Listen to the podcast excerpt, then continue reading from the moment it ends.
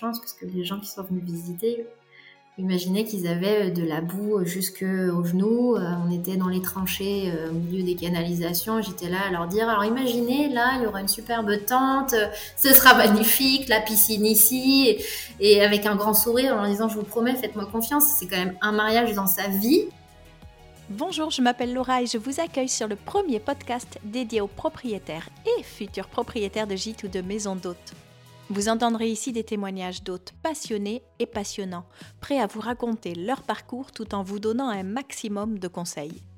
Mais est-ce que vous connaissez vraiment tout l'univers des clés du gîte? Car en plus de ce podcast, les clés du gîte, c'est aussi une magnifique communauté de professionnels qui s'entraident toute l'année sur le compte Instagram Les clés du gîte. Et depuis un an, c'est également une plateforme d'accompagnement pour vous guider dans votre parcours de création d'hébergement.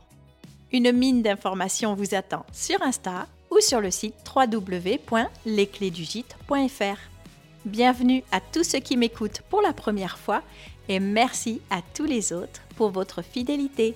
Bonne écoute Bonjour Juliette Salut Laura, ça va? Bien et toi? Ça va, je te remercie. Merci beaucoup de venir sur le podcast pour papoter avec moi. Oh, tu rigoles, merci à toi, ça me fait trop plaisir, je suis trop contente. Ça fait plaisir partagé. Alors, euh, moi j'aime bien essayer de m'imaginer où tu es. Alors, est-ce que tu peux me décrire un petit peu ce qui t'entoure, ce que tu vois de là où tu es euh, Bien sûr. Alors, je suis euh, dans le séjour du coup du, du Val Gaudry. sur le petit bureau, on a mis un petit espace bureau. J'ai le piano à côté de moi.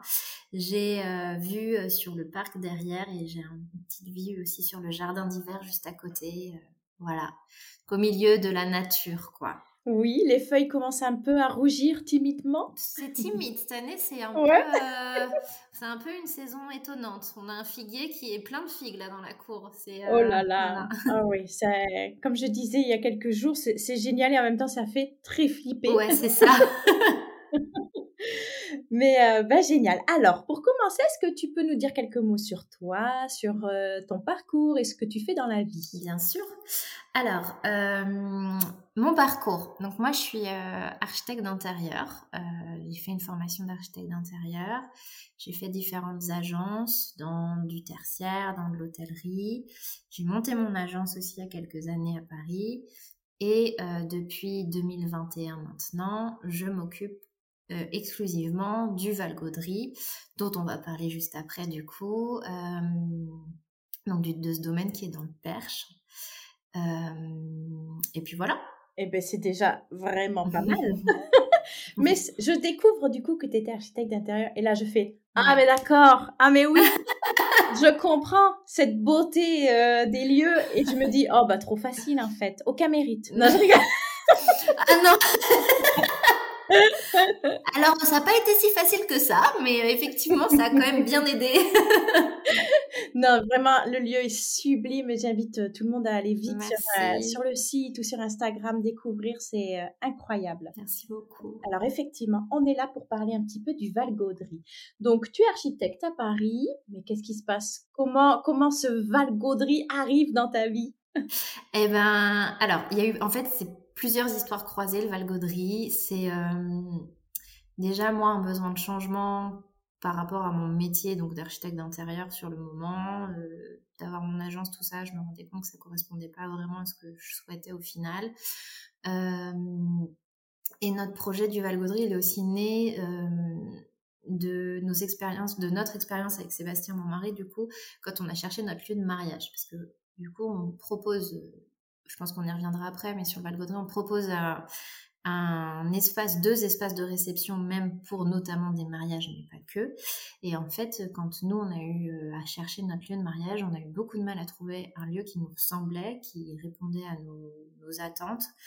Euh, sans avoir à non plus partir trop loin de Paris. Et en fait, euh, de cette, recherche qu'on avait du mal à mener, de mon envie de changement et des possibilités qu'on a eu aussi de se lancer là-dedans euh, de par le travail de Seb, ben, voilà, on est arrivé un peu à, ce projet-là, à trouver notre maison et puis à se lancer dans, ce joli projet. Génial. Alors ma première question, Sébastien, il fait quoi dans la vie du coup, comme tu, euh, tu nous dis que ça avait un lien aussi?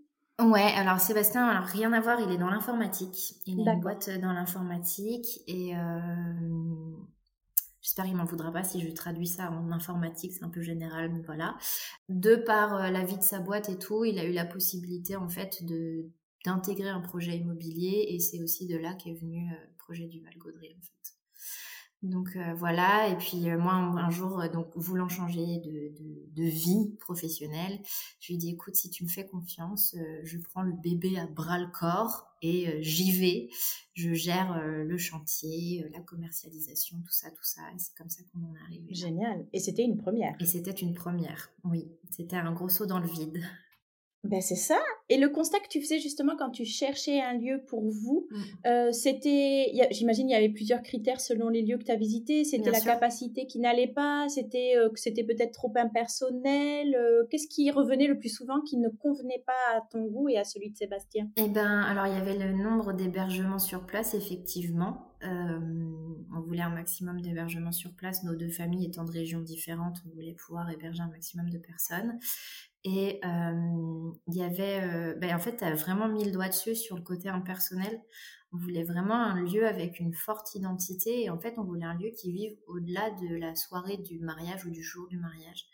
On voulait un, lieu qu'on pouvait s'approprier et rester plus longtemps que ça, en fait. Vraiment, y avoir des espaces qui nous permettaient de profiter d'être ensemble, de poursuivre la fête, mais en plus petit comité.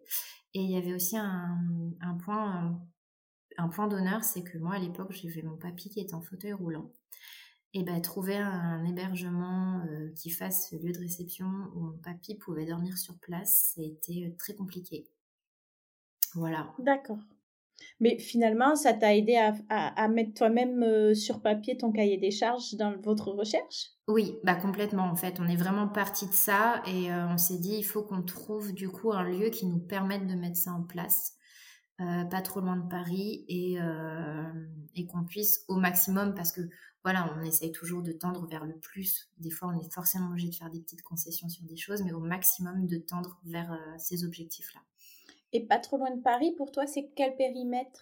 Nous, on compte, nous, on s'était laissé 3 heures max. Ok. Et comment se démarrent ces recherches alors? Il faut trouver un lieu. Exactement. Il faut trouver un lieu. Il faut euh, donc on, a ciblé un peu la périphérie autour de Paris. Aussi bien au début, on est allé euh, plus dans dans le nord vers euh, Saint-Valery, si je dis pas de bêtises. Est allé un peu en Bourgogne et en fait, on a découvert le Perche. Et bah, on est clairement tombé amoureux de la région, les reliefs, les forêts, tout était vert et puis hyper agréable et hyper facile. Enfin, je sais pas, on, vraiment s'est senti bien. Donc, euh, on a un peu plus accentué nos recherches là-bas aussi. On a un peu délaissé les autres régions. On a visité pas mal de maisons, puis on a eu ce coup de cœur pour, euh, pour cette maison. C'est l'agent IMO qui nous a mis à la porte le premier jour, qui nous a dit Je suis désolée, mais moi, il faut que j'enchaîne ma journée quand même, parce qu'en en fait, ça faisait presque deux heures et demie qu'on était sur place et on ne décollait pas. on était installé dans la cour et on était très très bien. Et euh, ouais, on a eu un vrai coup de cœur pour, euh, pour cette maison. Est-ce que c'était déjà un lieu de réception? Euh, Alors, c'était pas un lieu de réception dans. Il y avait des mariages de temps en temps, mais c'était pas, je dirais, l'objet du lieu. Enfin, voilà, son objectif premier. C'était surtout. donc, la dame qui avait cette maison-là avait sa partie habitation à elle et faisait des retraites de yoga, principalement. Et vous, dans le projet, il n'y avait pas cette, euh, justement ce déménagement, l'envie d'habiter sur place? Vous l'avez de suite conçu comme un lieu plutôt événementiel, si j'ai bien compris, mais tout en gardant votre vie sur Paris? Oui, voilà. Il y a eu. Euh, alors, je dis pas qu'il n'y a pas eu l'envie à un moment donné, surtout de ma part à moi, de d'aller s'y installer, mais euh, bah, de notre situation, du travail de Sébastien. non, la vie à Paris, on n'a pas forcément beaucoup considéré, enfin en tout cas, on n'a pas considéré partir de Paris. Moi, à un moment donné, j'ai essayé de pousser, mais en même temps, c'était un peu, entre guillemets, contraire à la façon dont on voulait penser le projet, puisque, encore une fois, quand on a cherché un, lieu pour se marier, on voulait pas, enfin, quand les gens nous disaient qu'ils étaient sur place, ça nous refroidissait. Donc, en fait, on a voulu aussi offrir ce lieu où on donne les clés aux gens, les gens sont chez eux et on n'est pas sur place et du coup il n'y a pas cette sensation de se dire on va gêner, on va voilà, c'est les gens sont chez eux, ils privatisent et ils font leur vie quoi. D'accord. C'était la, la combientième euh, visite que vous faisiez quand tu es tombée ah! sur le Val? Euh, c'est une bonne question. Je pense qu'on a bien visité une dizaine de maisons. Et justement, je, pense que le, le, Perche est quand même assez concurrentiel, peut-être en tout cas de mon point de vue sur, euh, sur cette cible-là. Est-ce que ça, ça t'a fait peur? Est-ce que ou peut-être que je me trompe euh, complètement et que, que c'est pas le cas? Non, tu te trompes pas du tout. Non, non, effectivement, ça, ça reste un, secteur, surtout depuis quelques années, où il y a énormément de choses qui ont ouvert. mais en fait, de la dimension qu'on a donnée, nous, au, lieu, ce côté, bah, on parlait tout à l'heure de pouvoir faire la fête euh, en dehors du, moment du mariage, en dehors de cette journée-là, on s'est dit que dans l'identité qu'on allait donner au lieu, c'est ce qui allait nous démarquer, nous. C'est-à-dire que, et c'est aussi pour ça que la maison, elle vit en dehors des événements. C'est qu'on a fait cette maison avec les espaces de réception, mais si vous venez, euh, même par exemple le week-end, il y a, euh, on a fait un bar karaoké, on a fait un espace cinéma avec un écran euh, pour regarder des films avec un système son vraiment adapté. Il y a une salle de billard. Il y a, là, moi, je suis dans, du coup dans le salon. Il y, a, il y a le piano et les guitares à côté. Et en fait, on a voulu donner un caractère un peu spécifique à chaque pièce pour que les gens puissent aussi s'y retrouver, faire la fête entre eux, se retrouver en famille et que ce soit le temps d'un week-end ou que ce soit euh, avant ou après le mariage. Et on s'est dit que c'était cette forte identité-là du lieu, ce qu'on allait mettre en avant qui allait nous différencier, même si effectivement il y a une offre déjà assez large dans le coin. Voilà. Moi, ce que j'aime beaucoup, c'est que hum, vous dites que le Val Gaudry est le lieu à vivre. Et j'aime énormément cette formulation parce qu'effectivement, on y entend ben, que c'est un lieu plein de vie, que c'est un mmh. lieu dans lequel on va pouvoir euh, donner de la vie, mais c'est un lieu aussi dans lequel on va pouvoir se laisser porter et découvrir des choses, puisque euh, il faut se laisser surprendre parce qu'il a à offrir. Oui, c'est exactement ça. Et je, suis contente que du coup, tu, vois, ça te parle aussi parce que c'est vraiment ce qu'on a cherché dans cette petite phrase. On voulait un, bah, quelque chose qui parle un peu à tout le monde et qui, qui reflète le lieu. Et, et c'est ça, c'est un lieu à vivre. C'est euh, venez, laissez-vous porter, poussez chaque porte. Et en fait, euh, vous allez rentrer dans le jardin d'hiver, vous allez juste avoir envie de prendre un café, de regarder ce qui se passe dehors, euh, la brume en hiver, tout ça. Mais en même temps, vous poussez la porte d'après, il y a ce bar karaoké. Et en fait, bah, prenez un micro et allez-y. Ouais, c'est vraiment un lieu à vivre en fait. C'est plein de séquences de vie, séquences de la journée, séquences de vie. Enfin, c'est comme ça qu'on le voit. Et hum, alors, si on revient un petit peu en arrière, vous vous faites chasser par l'agent immobilier qui doit enchaîner. vous vous retrouvez dans la voiture, vous vous dites, OK, on fait une offre. Euh, vous laissez un petit peu décanter. Comment ça se passe? Euh, C'est assez flou comme souvenir, mais euh, on s'est dit qu'on allait faire une offre.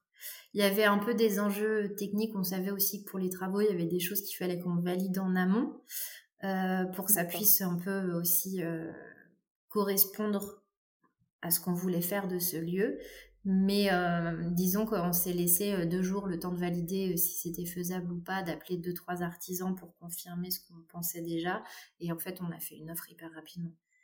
Ça a été très rapide. Mais génial. Et hum, niveau prix, c'était une enveloppe qui était correcte selon vos projections, selon les autres visites que vous avez pu faire et le marché actuel? Ouais, du coup, entre-temps, le marché a encore bien bougé. Mais oui, actuel, je voulais dire du moment, effectivement. c'était c'était c'était correct enfin franchement on était on était bien vu la vu la prestation c'était un, prix tout à fait correct et il y avait des travaux à, à faire donc j'imagine que quand tu parles peut-être des contraintes il y avait l'aspect ERP euh, une chambre PMR le parking euh, ça ou ça c'était déjà en place c'était d'autres choses il y avait notamment ces éléments là euh, il y avait notamment ces éléments là qu'il fallait qu'on valide L'aspect ERP, euh, on, a vite, euh, enfin, on a vite compris que de toute façon c'était faisable et que comme on était en rénovation aussi, euh, je dirais que les critères sont un peu modifiables. Enfin, de toute façon, c'est juste une histoire de, dialogue, échanger avec le bureau de contrôle, échanger avec les autorités qui sont compétentes dans les régions pour trouver les meilleures solutions. Surtout en rénovation, c'est un peu ça l'objectif. Mais on a eu des, interrogations d'un point de vue technique, par exemple, pour pour que notre projet soit viable, il y avait une chaufferie qui était en plein milieu d'un des bâtiments. Il fallait que toute notre chaufferie, on la déplace. Et c'était pas anodin parce que du coup, c'était vraiment, on mettait à plat tous les circuits de la maison. il fallait que ce soit faisable d'un point de vue technique, d'un point de vue enveloppe budgétaire et dans le timing qu'on avait aussi pour les travaux. Oui, il y a tout le, réseau à, à repenser. Oui, c'est ça. Est-ce que ça a impliqué de faire un emprunt? Ouais. Euh, clairement, on a dû être accompagné par les banques euh, parce que bah il y avait quand même beaucoup de travaux. Et tu as fait un emprunt pro? On a fait un emprunt pro. Donc, business plan. Donc, business plan, effectivement. Euh, donc, euh, séduction auprès des banquiers. Euh, donc, bon, ça, je vais pas dire que ça a vraiment marché. Ça a été compliqué, surtout qu'en en vrai, si on se situe, on a acheté la maison fin 2020 et qu'on était en sortie de Covid. Donc, euh, aller trouver les banquiers à l'époque en leur disant on va faire un hébergement pour que les gens se retrouvent en famille et aussi pour faire la fête et faire des mariages, on nous a regardé en disant mais en fait, euh, pas du tout. Enfin, on vous suit pas. Donc, euh, donc, ça a été très compliqué, ça a été très long à se mettre en place. Mais on a fini par y arriver. T'as vu beaucoup de banques? Oui, on a, eu beaucoup, on a vu beaucoup de banques et en réalité, c'est la dernière qu'on a vue qui a accepté de nous suivre. Et la, la, les anciens propriétaires, ils vendaient pourquoi L'ancienne propriétaire est décédée. Euh, ce sont ses filles qui ont repris et euh, comme elles, elles-mêmes avaient déjà des, des affaires, euh, bah, des gîtes et d'autres maisons dont elles devaient déjà s'occuper, elles ont préféré se séparer du bien. Donc vous trouvez votre banque, faut la séduire effectivement, donc business plan, prévisionnel, etc., études de marché. Ça, c'est toi qui t'en es occupé, c'est tous les deux avec Sébastien? Euh, On s'est réparti les tâches. C'est beaucoup Sébastien sur la partie financière, on va pas se mentir. Hein. c'est beaucoup lui qui a fait les montages de dossiers. Moi, j'étais plus là sur un appui euh, pour euh, la partie travaux, ouais, travaux, le prévisionnel travaux, la partie faire des petits 3D ou des petits trucs pour essayer de séduire les banques. C'est pour ça que quand je dis il a fallu séduire les banques, c'était on a fait un joli dossier, on a essayé de mettre les choses en forme pour essayer de, de donner envie de nous suivre et de se dire bah vous allez participer à un truc chouette quoi. Combien de temps tu, tu, penses que ça a pris entre le moment où vous, vous, présentez le dossier pour la première fois à cette banque et le moment où vous avez les sous sur le compte? Oh là là. Euh, on parle de plusieurs mois. Ah oui, oui, largement. On parle de plusieurs mois. Euh, ça, en fait, sur le moment, ça paraissait tellement long. Je me demande si à un moment donné, on n'a pas eu, pas presque un an, mais enfin, il y a eu vraiment beaucoup de temps. Ouais, mais moi, c'était pareil, effectivement, et c'est assez dingue. Donc, vous avez euh, une banque qui vous dit OK, youhou, on fait péter le champagne. Exactement. parce qu'on n'y croyait plus. À la fin, tu te dis, on va devoir laisser tomber. Mm. On, a la maison sur les bras, mais on n'aura jamais l'enveloppe pour, le, pour faire les travaux, donc on va devoir trouver une autre alternative, quoi. Oui, oui, c'était vraiment champagne. et après, tout se décoince. Est-ce que tu mm. avais déjà, toi, des contacts d'artisans sur place? Tu as fait venir peut-être des équipes de Paris, je ne sais pas si ça se fait beaucoup, ou euh, ben, Google était ton ami Eh ben, euh, alors euh, non, j'avais aucun contact d'artisan sur place et j'ai pas voulu faire venir d'entreprise de Paris pour aussi ben faire marcher l'économie locale, faire marcher les artisans locaux. moi, les chantiers que j'avais menés à Paris, c'était des appartements, c'était pas du tout des anciennes fermes comme celle-là. Enfin, c'est pas des bâtiments en pierre, donc je me suis dit il faut des gens qui connaissent déjà ce type de bâtiment, comment ils vivent. Euh, et puis bah, qui pourront aussi intervenir, nous accompagner sur les différentes étapes de chantier, parce que on savait que le chantier serait pas en une seule fois, il allait falloir l'étaler dans le temps. Et puis bah voilà, je préférais me dire qu'on faisait travailler des gens du coin, donc il a fallu euh, chercher et comme tu dis, Google a été mon ami. Euh, passer beaucoup de temps au téléphone, à, appeler, à échanger en amont avant de se rencontrer pour savoir bah, quel type de projet, euh, sur quel type de projet les entreprises avaient l'habitude de travailler, est-ce que mm. c'était un projet qu'il faut les intéresser, comment est-ce que ça se passait, comment ils travaillaient eux, est-ce qu'on pouvait visiter un chantier, enfin voilà.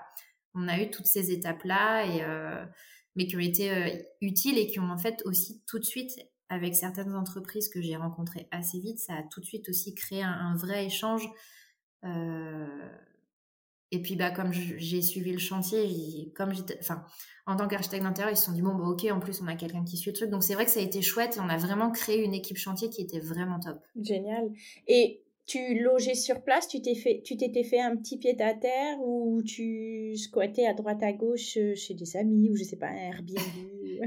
Il y a eu toutes les étapes. Il y a eu toutes les étapes. Il y a eu les étapes où je pouvais encore vivre dans la maison, dans une petite pièce où j'avais un semblant de chambre et, euh, et voilà, et sauf qu'au bout d'un moment, ben, on n'a plus de chauffage parce qu'il n'y avait plus rien pour alimenter de toute façon. Donc euh, là, je me suis dit, il faut que je parte. Et puis de toute façon, il y avait les artisans, donc je pouvais pas me lever le matin avec les artisans dans la cuisine en bas. Enfin voilà, c'était un peu. Euh, et puis après, ben, j'ai eu le moment où j'ai pris des Airbnb, euh, où j'ai demandé aussi à des, des voisins qui sont devenus des amis de m'héberger parce que eux-mêmes ont bah, des logements sur, dans le village. Donc ça a été aussi des moments d'échange assez chouettes, mais euh, il y a eu un peu tous les moments de l'année, quoi. Tous les moments de l'année chacun son type de logement. Et les travaux étaient estimés pour durer combien de temps et combien de temps ont-ils duré? Eh ben, euh, les travaux ont été estimés. Alors, du coup, moi j'ai commencé à rencontrer les entreprises en septembre 2021 et euh, il fallait on ait livré le chantier, si je, bah, là pour euh, le printemps 2023. Euh, sachant que toutes les entreprises étaient vraiment prises, on s'était dit on se donne un an et demi de travaux et on a livré en temps et en heure. bah oui, c'est ça.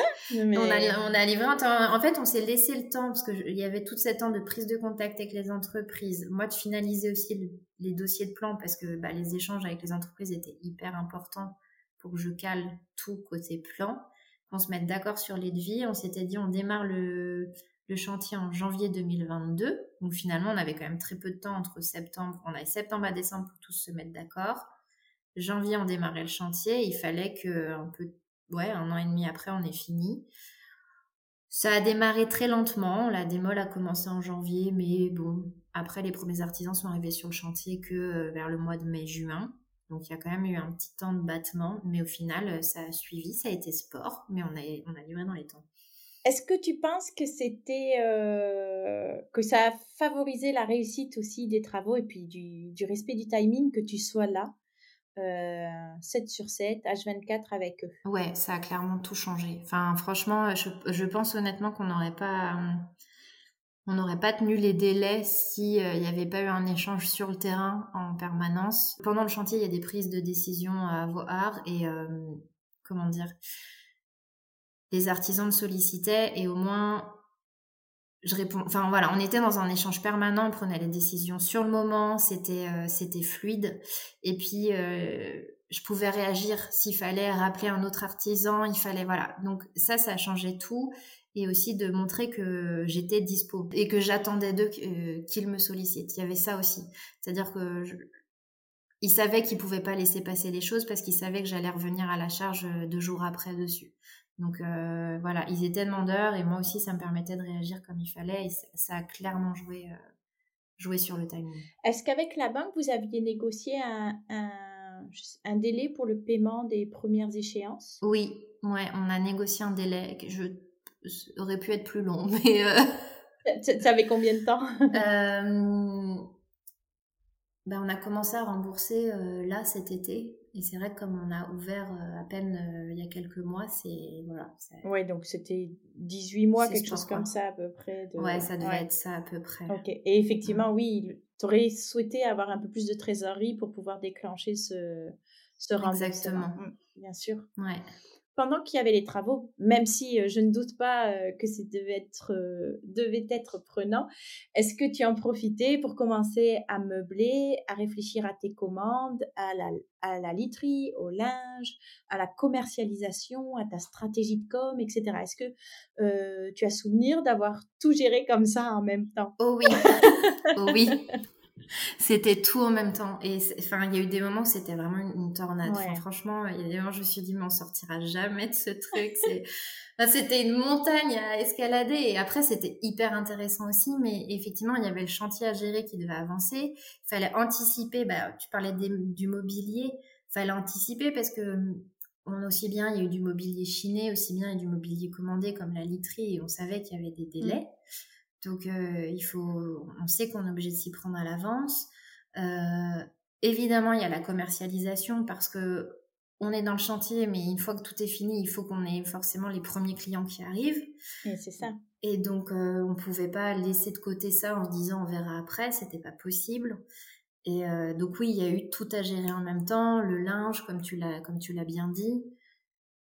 Évidemment, ça ça, des mauvaises surprises arrivent aussi parce qu'on on oublie toujours quelque chose. voilà. Mais au moment où on est prêt, et c'est sûr que ça, a été sportif. Ouais, c'est, c'est toujours la même chose. En fait, on ne peut pas se permettre de répartir un petit peu cette charge de travail dans le temps et se dire, bon, les travaux. Après, je réfléchis, je sais pas, à l'identité graphique aussi, t'es au C'est ça. En fait, non, puisque quand les travaux sont finis, il faut que ça y est. On accueille, comme tu le dis très bien, les premiers locataires. Donc, tout doit se faire en amont. Il faut savoir se projeter très facilement aussi et c'est pas donné à mmh. tout le monde. il faut savoir euh, déjà penser à ok comment je vais trouver des gens qui vont vouloir séjourner chez nous, comment je vais les convaincre, à quel prix? Ça c'est hyper dur aussi de construire sa grille tarifaire, etc. C'est -ce tu... compliqué. Ouais. Est-ce que tu, tu étais aidé par euh, un cabinet d'experts comptables peut-être? Ou est-ce que tu as mis en place une routine ou tu t'es imposé un planning de travail?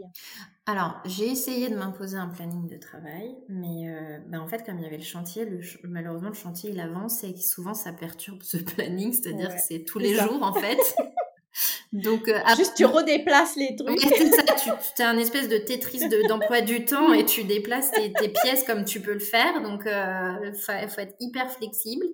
Et, et donc, ouais, j'ai essayé, mais en vrai, c'était un petit peu comment dire, optimiste, arriver à, garder ce rythme-là. Donc, euh, on faisait un peu, il y a des moments où c'était vraiment tout en même temps. Après, voilà, du coup, on a fait appel aussi à, pour le site internet, on a fait appel à une, boîte dont c'est le métier. Euh, toute la partie identité graphique, euh, c'est une amie qui est graphiste qui s'est occupée de ça.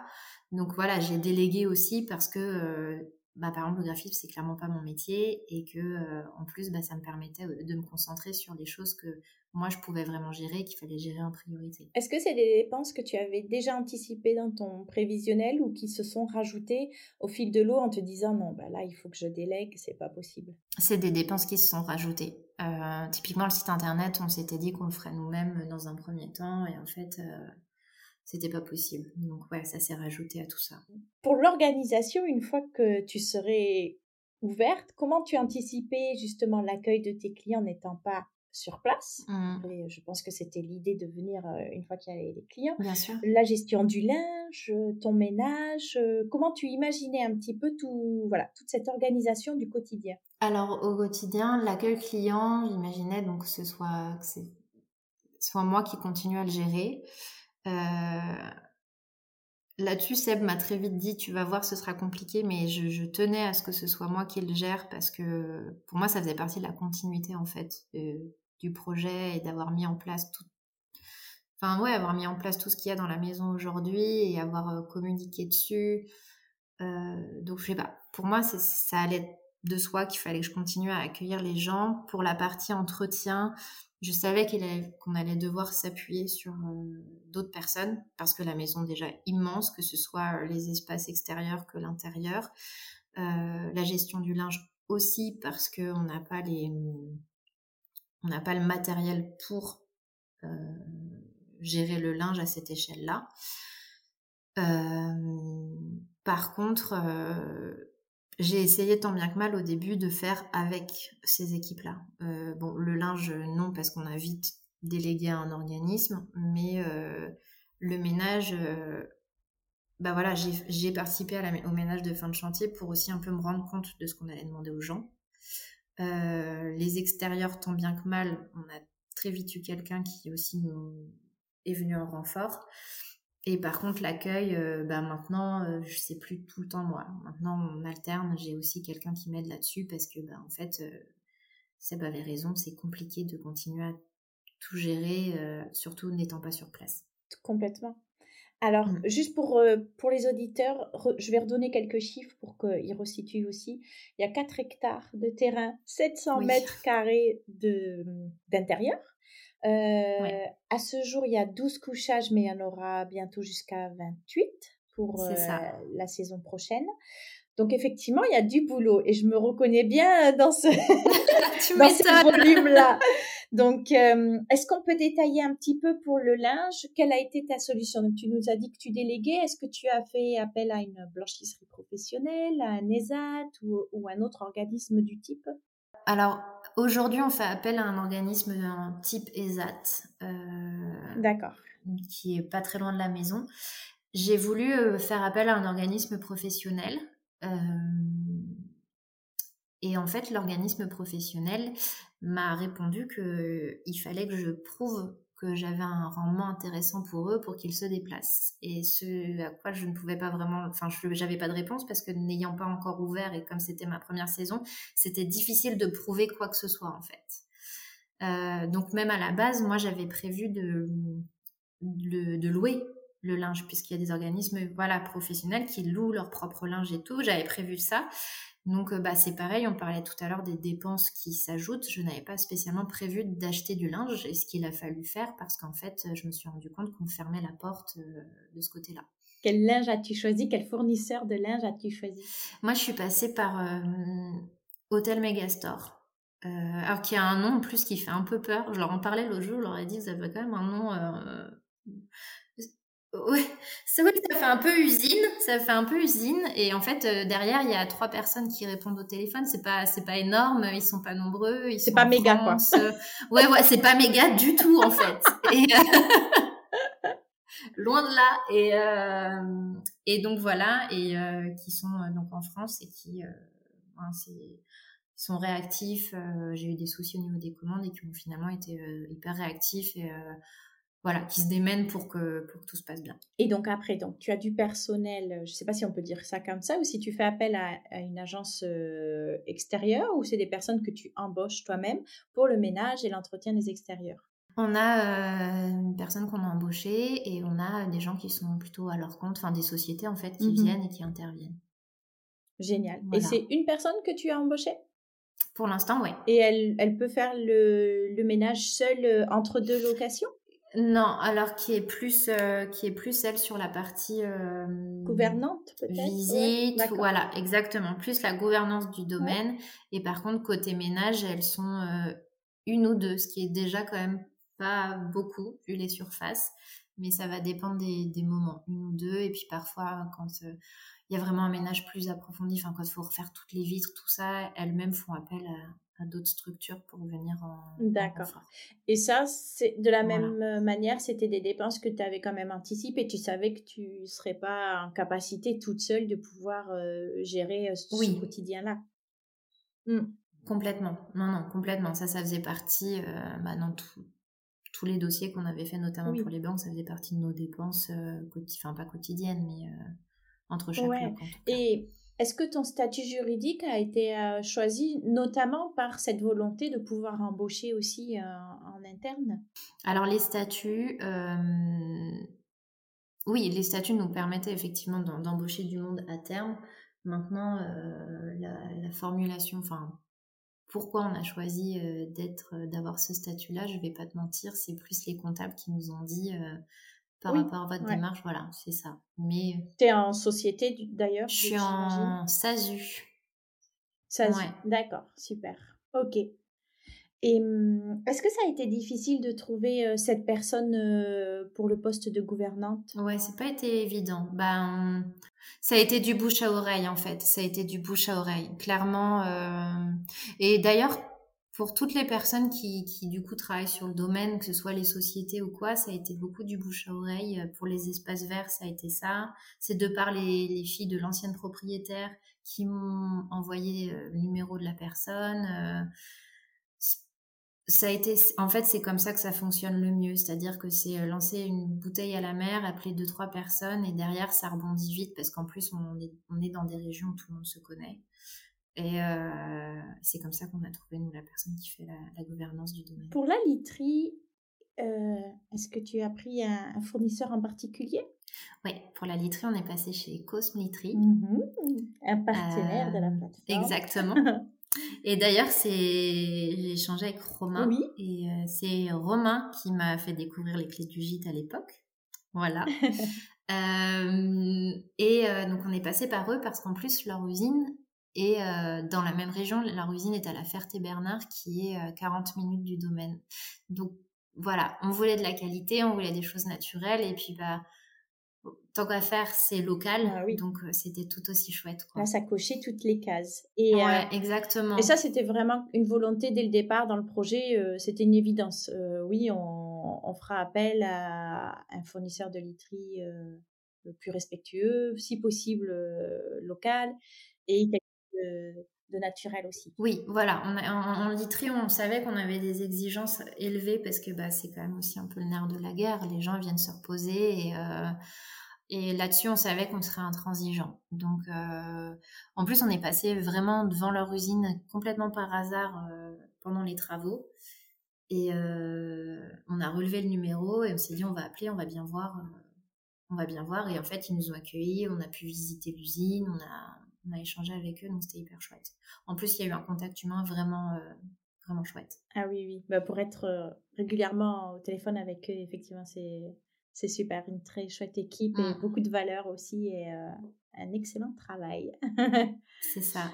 Alors, les premiers clients, tu les as accueillis quand? Euh, Au mois de juin 2023. Au mois de juin 2023. Et vous, vous aviez fait votre mariage en 2021, je me trompe pas?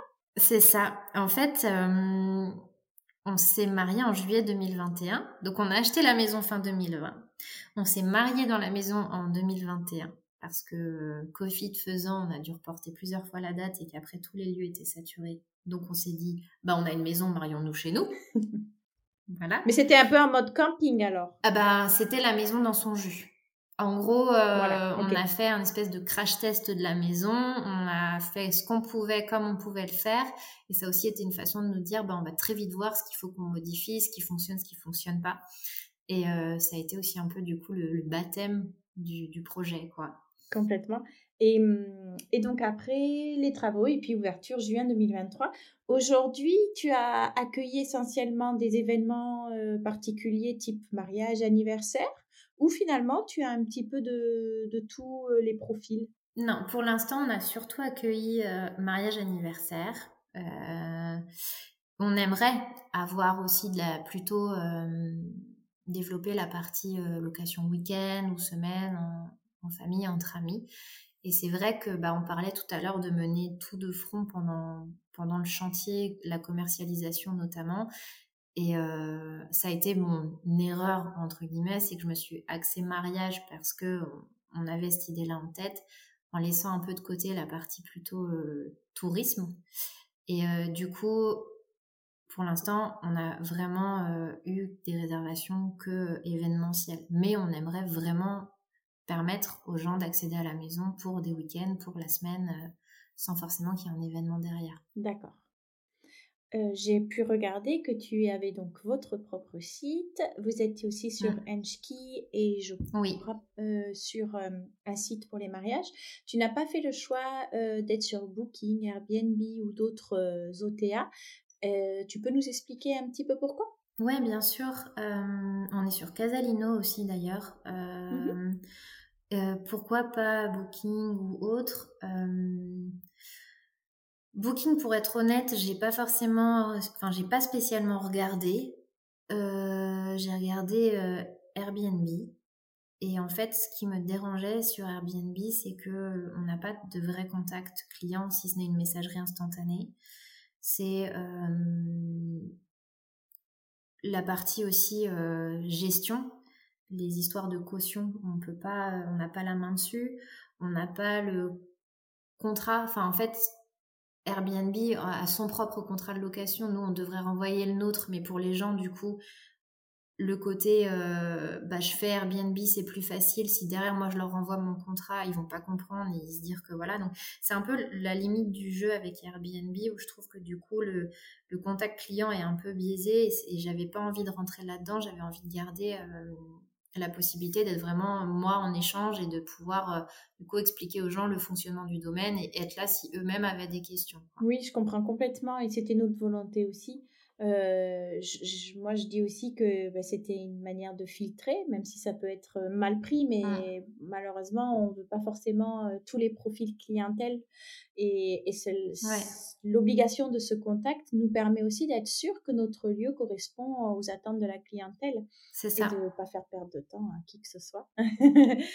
Ouais. ouais, non, mais c'est ça. Et puis, il y a un côté très impersonnel, en fait, avec Airbnb qui me, me dérange, quoi. Donc, tu n'as pas non plus de channel manager ou de PMS parce que tu, finalement, tu es quasiment en direct. que sur du direct. Exactement. Et tu fais donc un état des lieux, euh, même si c'est pas dans un contexte euh, événementiel? Oui, tout le temps. Ok, super. Ben, ça, c'est très bien. Ouais. tout le temps et aussi parce que bon bah déjà hein, ça permet aussi de montrer aux gens que bah, ce qu'ils ont loué c'est conforme Enfin, voilà, euh, on ne nous a pas vendu quelque chose qui n'est pas enfin, ce que vous pensiez. Et mmh, mmh. évidemment, ça responsabilise aussi. Et ça permet aussi de montrer que comment fonctionnent les installations. Parce qu'on a beau faire un guide sur place ou mettre des QR codes avec les espèces de guides en ligne. Euh, voilà, les gens, par exemple, la partie bar karaoké, on a l'écran, on a la gestion du son. Si on passe en karaoké, c'est encore un autre système. Au moins, là, les gens, ils voient et, euh, c'est plus simple. Tout à fait, effectivement. tu peux accueillir jusqu'à 200, 200 personnes assises pour des dîners, c'est ça? Exactement, ouais. Est-ce que tu peux nous parler un petit peu de, des contraintes ERP, bah, e mais propres à cet aspect événementiel? Alors, les contraintes par rapport à ça, euh, tu, tu, parles plutôt dans les installations, les infrastructures à mettre en place ou, euh, ou même euh, par rapport aux déclarations que tu peux avoir à faire? Euh, Alors en fait, une des premières contraintes, en tout cas c'est celle nous à laquelle on s'est confronté cet été, c'est que euh, donc on met à disposition un espace de réception, donc nous qui est une tente, qui est une jolie tente chapiteau sur le parc. donc elle peut accueillir 200 personnes, mais la maison en elle-même n'est pas dimensionnée pour 200 personnes. D'ailleurs, on n'est pas ERP dans la maison. C'est ça qui est un peu compliqué, c'est que on a donc la tente qui est ERP, on a un jardin d'hiver qui est accolé à la maison qui est ERP lui-même, qui lui peut accueillir 90 personnes. Par contre, tout le reste des bâtiments n'est pas ERP, sauf les espaces de sanitaire. Et c'est là que ça devient un peu ambigu, c'est que hum, déjà, il faut arriver à faire comprendre dans la logique du fonctionnement de la maison que les gens n'ont pas, pendant la soirée, à aller dans tous les espaces de vie autour. Voilà ce qui n'est pas facile parce que c'est pas dissocié du jardin d'hiver. Voilà, en termes d'infrastructure, ensuite évidemment, il y a toute la partie accessibilité euh, qu'il faut mettre en place. Alors nous, comme ça faisait partie de l'objectif du projet aussi de permettre euh, les accès euh, à un maximum de personnes, on a fait en sorte de pouvoir le faire autant qu'on pouvait.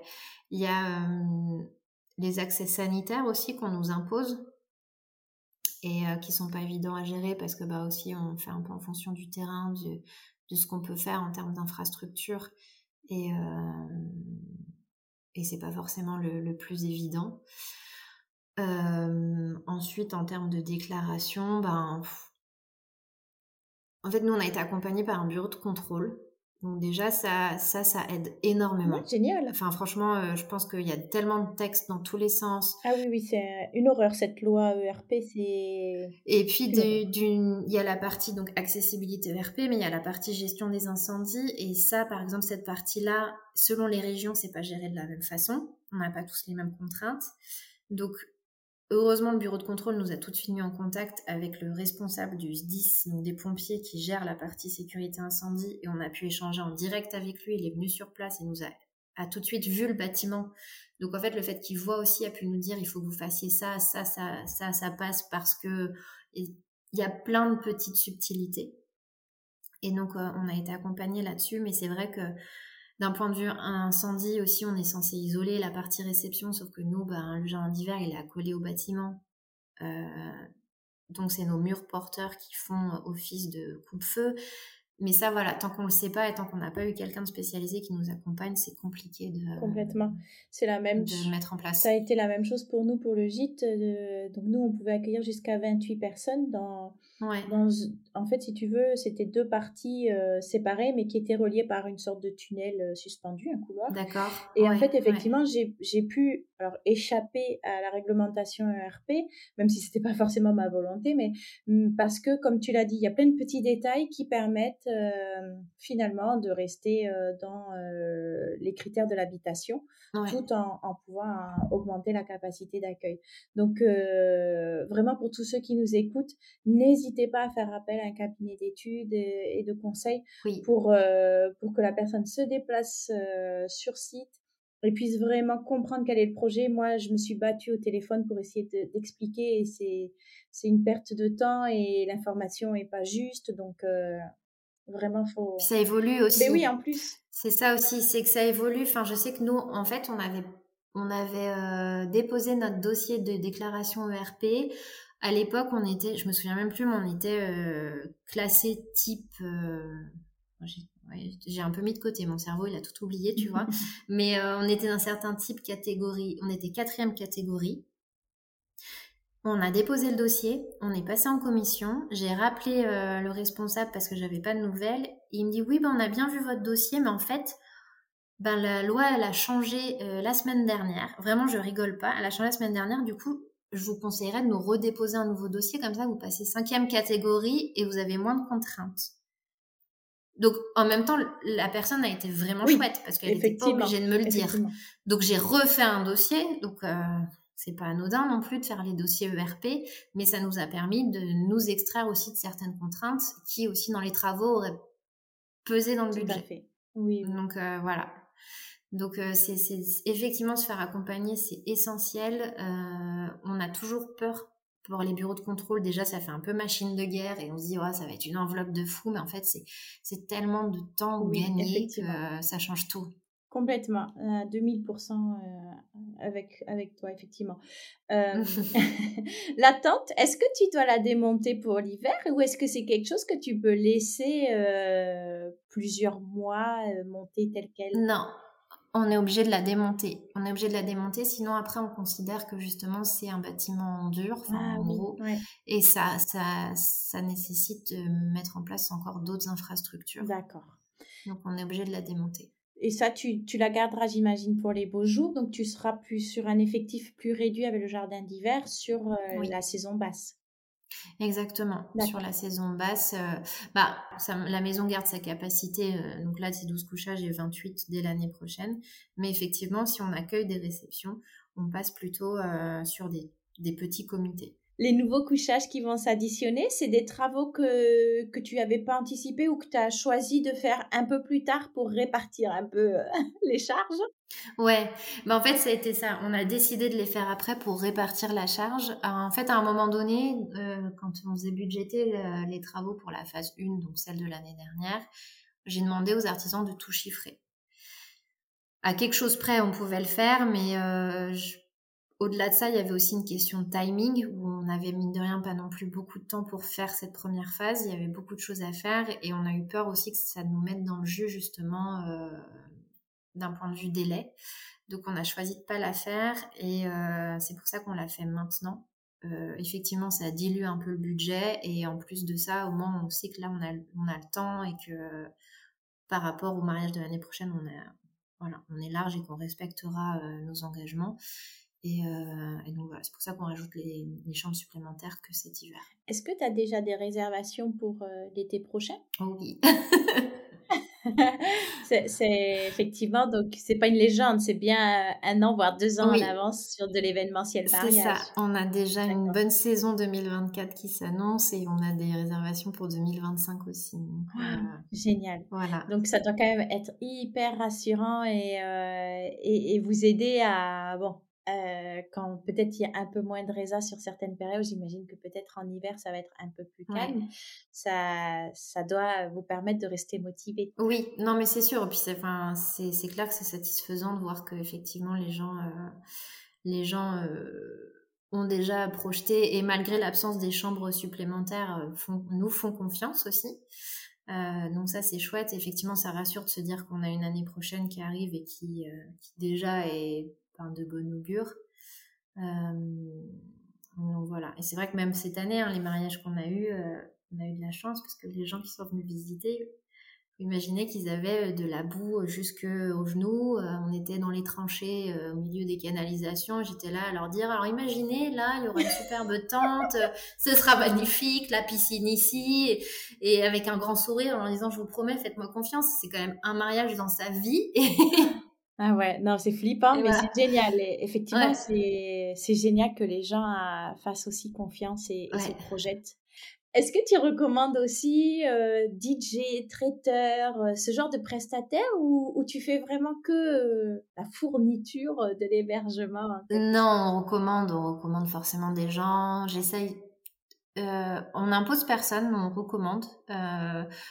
quand j'ai forcément une petite liste aussi de prestataires et après j'aime bien quand je l'envoie demander aux gens bah est-ce que vous savez un peu ce que vous voulez pour le dîner, euh, un peu l'ambiance, pour pas juste envoyer une liste, mais leur dire bah, de ce que vous m'avez dit, c'est peut-être d'appeler en priorité telle ou telle personne, enfin avoir un peu les conseils personnalisés que les gens vont aussi attendre et vont apprécier.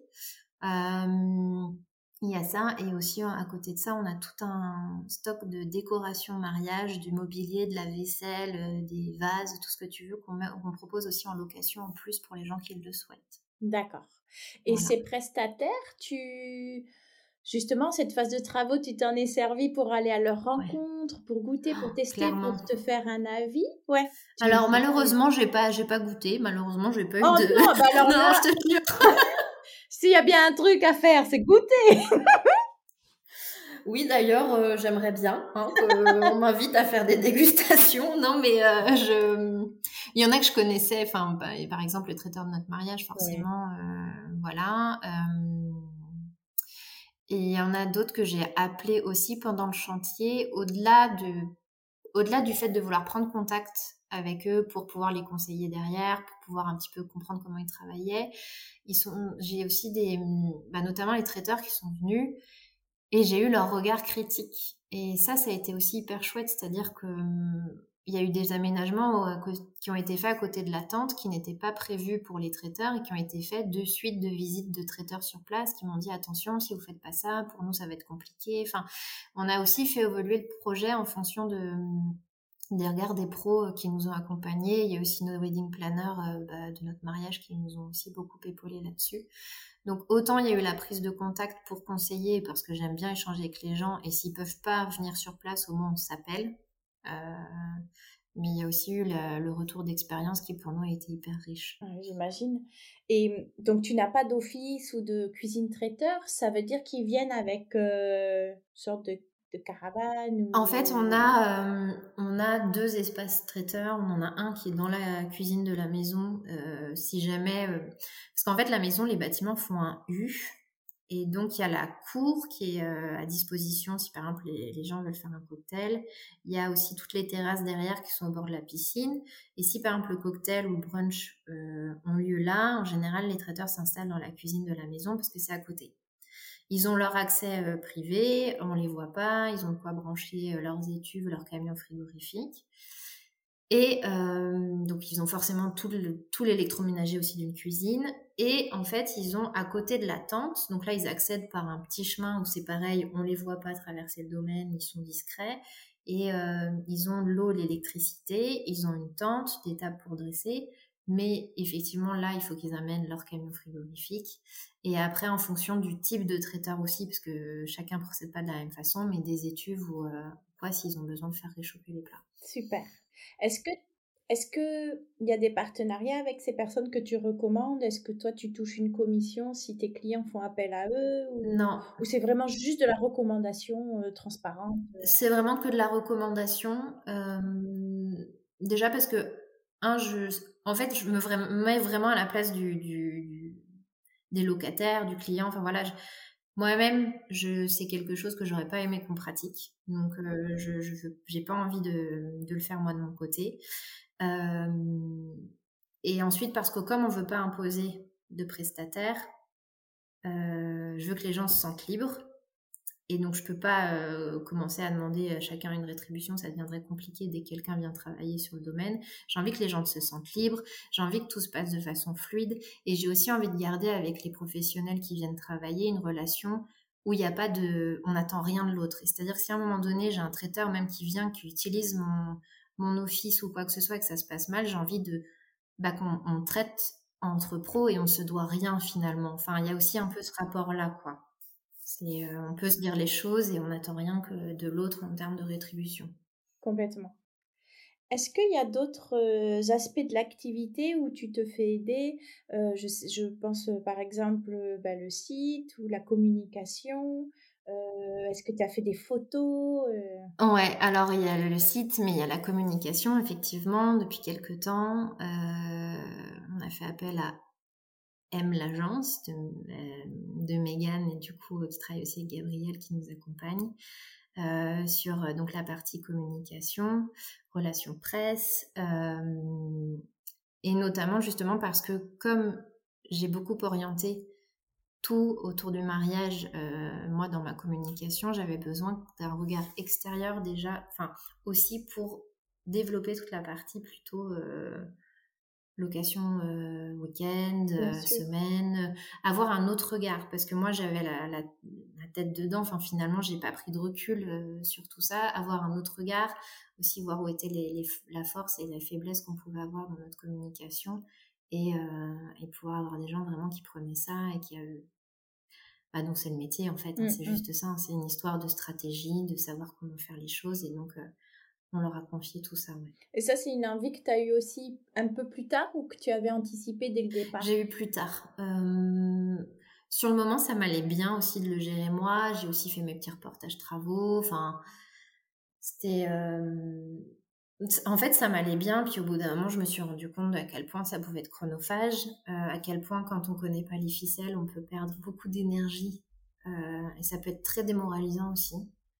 Euh, de se dire pourquoi j'y arrive pas, euh, pourquoi ça marche pas, comment je dois faire, et euh, pouvoir se poser sur quelqu'un et qui en plus va, enfin vraiment pour moi c'est une vraie valeur ajoutée parce qu'elles ont leur regard et et elles sont venues même visiter la maison et on a pu avoir un regard critique sur des choses qu'on avait fait en se disant ah ça faudrait ajouter ça. Enfin je sais pas, c'est hyper riche et euh, c'est hyper rassurant de se sentir accompagné. Et c'est une, un accompagnement euh, sur plusieurs mois si je me trompe pas. C'est pas un one shot sur euh, un petit coaching en visio d'une heure quoi. non du tout. Non exactement. Ah non non loin de là, loin de là. Non non c'est vraiment longue sur une longue période prendre le temps de, revoir et puis de réorienter les choses progressivement parce qu'évidemment ça se fait pas comme ça en un claquement de doigts donc euh. et de pouvoir en plus profiter euh, de temps pour constater effectivement ben, les performances ou qu'on a bien atteint cet objectif ou qu'il faut finalement rectifier encore certains détails etc mmh. C'est ça, ouais, avoir le bah, ce regard critique et de se dire que bah, on est allé vers ça, en fait, il faut qu'on réoriente comme ça, chose que nous, on ne sait pas forcément quand on n'est pas du métier. Quoi. Euh, petite question peut-être indiscrète. Est-ce que, tu, est-ce que tu es capable de te rémunérer aujourd'hui ou c'est encore trop tôt? Non, c'est trop tôt aujourd'hui. J'ai pas de rémunération sur le projet. Est-ce que dans ton prévisionnel, c'était quelque chose que tu mettais à partir de l'année 2, l'année 3 ou, euh? On était plus sur une année 2 le truc, c'est que comme, en fait, notre provisionnel, il a été fait un instant T. On a mis tellement de temps à avoir les prêts des banques, du coup, tellement de temps à démarrer les travaux que pour notre provisionnel, il est un peu, euh, voilà. Mais il est obsolète parce qu'il y a des envies différentes, il y a eu des contraintes différentes, effectivement. Mais on était plus à partir d'une année 2, voire même une année 3, je crois. Euh, D'accord. Et ça, tu penses que c'est quelque chose qui va se confirmer tout de même? J'espère, j'espère. euh, si on, là, je pense que les ajustements qu'on fait, justement aussi se, reposer sur euh, une agence de communication, tout ça, j'espère que tout ça va nous, nous, aider à tendre vers ça en tout cas. Si on regarde un petit peu dans le rétro, euh, quelle a été la, la, plus grosse difficulté que, que tu as eu à surmonter, que vous avez eu avec Sébastien à surmonter depuis le, le début de l'aventure? Euh, bah, en fait, ça a été gérer ça à distance déjà. Bien sûr. D'avoir un chantier à distance, d'avoir voulu faire beaucoup de choses soi-même. même si malgré tout on a délégué, hein, mais en fait il y a tellement de boulot que ça reste beaucoup de choses à gérer. Et, et en fait ça a été cette difficulté d'être entre le chantier et chez nous, et d'être parti parfois euh, longtemps et de devoir gérer tout sur tous les fronts. C'est, enfin, vraiment, ça a été ça plus mmh. compliqué. Oui, j'imagine. Je me souviens de certaines de tes stories où euh, j'avais l'impression que tu avais passé, quoi, je pense que tu avais passé effectivement peut-être plus d'une semaine euh, là-bas, mais je pense que tu logeais mmh. ailleurs, que tu refaisais un saut à Paris, mais j'avais l'impression que tu étais à nouveau dans le train dès le lendemain. C'est ça. C'est même ah bah, pour moi à distance, ça m'épuisait. Ouais. t'imagines, t'imagines moi. Alors imagine. non mais franchement ça a été ça. Et puis à la fin, quand une fois que les artisans ont quitté le chantier, il a fallu installer tous les meubles. Et euh, mine de rien, c'est pas anodin. En fait, on se dit pas c'est juste poser une table et trois chaises. Non, pas du tout, parce que c'est immense et qu'il y a beaucoup de choses et qu'on a forcément oublié des choses. Donc, il fallait en rechercher. Et à la fin, clairement, donc il y a eu toute une période où j'étais entre Paris et là-bas. Je passais au moins deux jours là-bas, si ce n'était trois, et le reste à Paris. Et il y a eu toute une période où j'ai été presque pendant un mois et demi, voire deux mois, à temps complet là-bas, une fois que les artisans étaient partis, je pouvais reloger sur le chantier. Et c'est vrai que bah, ça, ça a été hyper dur aussi, du côté personnel, en fait. Oui, c'est, je comprends. Est-ce que la famille, euh, que ce soit la famille de Sébastien ou la tienne, sont présentes et, et vous aident ou est-ce qu'elles sont trop éloignées pour avoir un rôle dans le l'aventure? Non, non, on a eu de l'aide. On a eu de l'aide. Moi, mes parents sont plus proches, donc forcément, c'est plus facile. Mais on a quand même eu de l'aide de, de, tout le monde. Euh, on a un peu appelé au secours. On a même eu les amis. Euh, je pense qu'il faut pas hésiter en fait aussi à, demander de l'aide quand ça va pas. À un moment donné, on a fait un message aux amis en disant euh, help là en fait euh, ça va pas quoi. Et euh, on a eu les amis qui ont débarqué et effectivement on a aussi nos familles qui, ont été hyper présentes, mes frères et sœurs, oui les parents de Seb, mes parents, tout le monde quoi. Est-ce qu'il y a eu des moments où vous avez eu envie d'arrêter? Moi à la fin, je me revois, je me revois vraiment sur les dernières installations. J'étais en train d'installer des, des petites lampes dehors, des petites lampes solaires et je me revois, mais vraiment balancer une des lampes par terre en me disant j'en peux plus en fait. Juste euh, parce qu'en fait, on a enfin, on avance parce que forcément, on avance forcément. Il y a des choses qui se mettent en place, on installe le mobilier, des trucs, et puis il y a tous ces petits derniers réglages qui en fait sont minuscules, mais c'est une liste immense. Et on se dit, on n'arrivera jamais au bout de cette liste. En fait, c'est impossible. Enfin, voilà, c'est tous ces petits trucs. Et à la fin, on se dit, mais j'en peux plus. Mais je comprends complètement. Et je fais un peu euh, la, symbolique avec quand tu déménages. Tu sais, tu as toujours l'impression que, oh, bah, il restera un carton. Et ce carton, mais tu passes mille ans à le remplir et tu te dis, mais en fait, il y avait encore tout ça. C'est ça. Je sais pas si tu as déjà vécu ça, mais moi, je l'ai vécu plusieurs fois et je me dis toujours, mais pourquoi ce dernier carton, euh, j'ai encore le coffre plein de la voiture alors que j'avais l'impression qu'il restait trois bricoles. C'est ben, exactement ça. Pour moi, c'est ça. Mmh. c'est ça. Et quel est ton plus beau souvenir? Mon plus beau souvenir, ah là là. Euh, bah forcément, il y a eu la satisfaction des premiers événements qui ont eu lieu. Euh, ce jour, on se dit ça y est, en fait, euh, c'est un, beau souvenir. En même temps, c'est très stressant, mais se dire ça y est, ça se concrétise, on y est vraiment. Et et je crois qu'il y a eu aussi là un peu la le premier événement qu'on a pu faire nous pour un anniversaire ou en plus du coup euh, voilà c'est nous qui avons euh, fêté cet événement et de se dire on, on, a fait ce lieu on l'a construit pour ça et en fait euh, ben, on y est on est en famille on profite du lieu on, on enfin ouais on fait la fête on, profite de tous les espaces quoi. Vous créez aussi vos propres souvenirs. C'est exactement ça c'est exactement ça. Et puis le, quand les gens enfin les gens qui avaient vu la maison avant du coup, ça fait plein de souvenirs en fait. Hein. Je, suis pas sur un, je suis sur plein, mais. Euh... c'est génial. mais le regard des gens quand ils ont vu la maison avant, qu'ils ont certes suivi les travaux, mais qu'ils n'ont pas vu, enfin, ils n'ont pas forcément vu vraiment tout ce qui se passait, et, quand ils découvrent la maison après, ça aussi, c'est chouette. Est-ce que vous arrivez à être fier de vous? Ouais, je crois que maintenant, oui.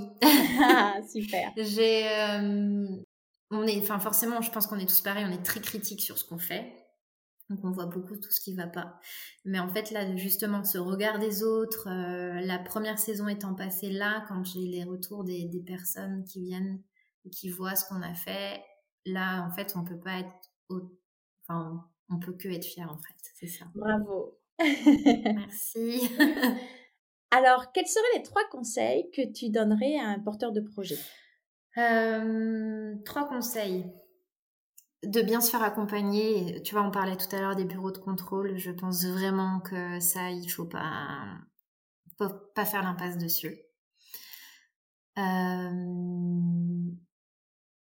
ne pas lâcher, parce qu'on a envie de lâcher à certains moments, surtout. Euh, en fait, à partir du moment où votre business plan tient la route et que euh, quand vous avez pensé le projet, c'était tout était clair et, et ça pouvait que fonctionner, fonctionner pardon quand on une fois que tout, tout ça est lancé, il faut pas lâcher parce qu'en fait, il y a un truc aussi un peu vicieux parce qu'on voit beaucoup de choses sur bah, les réseaux sociaux et notamment sur Instagram. On voit beaucoup de choses ouvrir parce qu'en ce moment, il y, a, il y, a, un phénomène où il y a beaucoup de lieux qui ouvrent. On peut avoir envie d'abandonner en se disant Ah, mais putain, ils ont fait ça, mais c'est beaucoup mieux, mais je me suis trompée. En fait, non, il faut pas lâcher, il faut croire à, ce qu'on fait. Enfin, vraiment, je pense que c'est hyper important de pas baisser les bras, pas se laisser un peu influencer par ce qui se passe autour. Euh, ça fait euh, ça fait deux conseils. Et euh, le troisième, bah, accepter de, de, demander de l'aide quand on en a besoin parce qu'on pense qu'on peut tout porter tout seul et en fait euh, il y a plein de choses qu'on n'a jamais anticipées ou qu'on n'imaginait pas. Je me souviens que tous les mois, à partir du mois de janvier 2023, tous les mois je disais à mes amis non mais le mois prochain ça ira, sera beaucoup mieux, je vais pouvoir respirer. Ça n'a jamais existé en fait. Hein. Ce mois-là n'est jamais venu. Tous les mois je le disais et en fait je pense qu'il aurait juste fallu que j'accepte plutôt de dire stop, je peux pas, j'ai besoin d'aide. Et ça, je pense qu'il faut pas hésiter à dire aux autres qu'on a besoin de l'aide.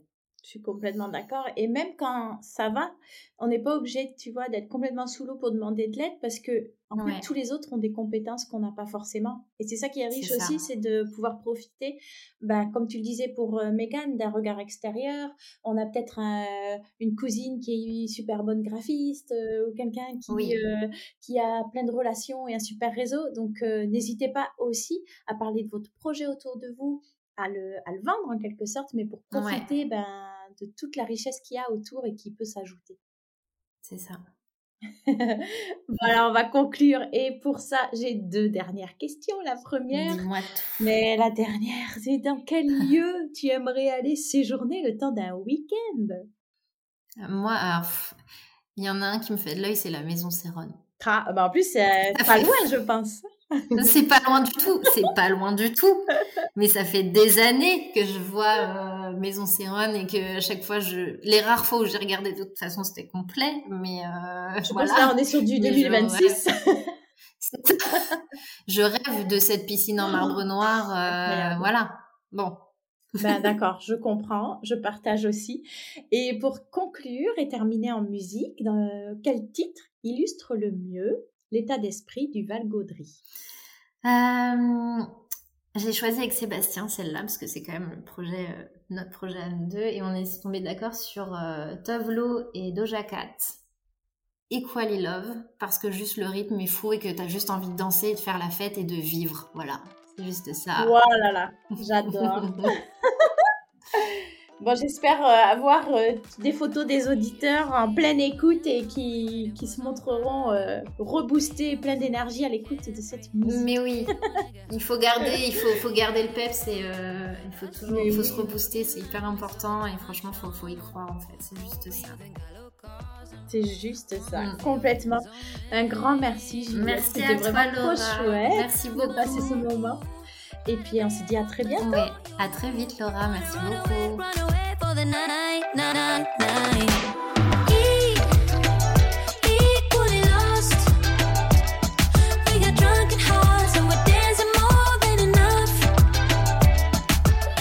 C'est déjà la fin de l'épisode, ça passe beaucoup trop vite. Heureusement, vous pouvez retrouver des extraits inédits grâce à votre abonnement à la plateforme. Pour cela, il vous suffit de vous connecter et de vous rendre dans le centre de ressources. Si vous avez aimé l'épisode, faites-le savoir en laissant 5 étoiles et un avis sur Apple Podcast ou en partageant votre écoute sur Instagram. Rendez-vous dans 15 jours pour un nouveau témoignage. En attendant, on se retrouve sur les réseaux sociaux ou sur le site www.lesclésdugite.fr. Belle journée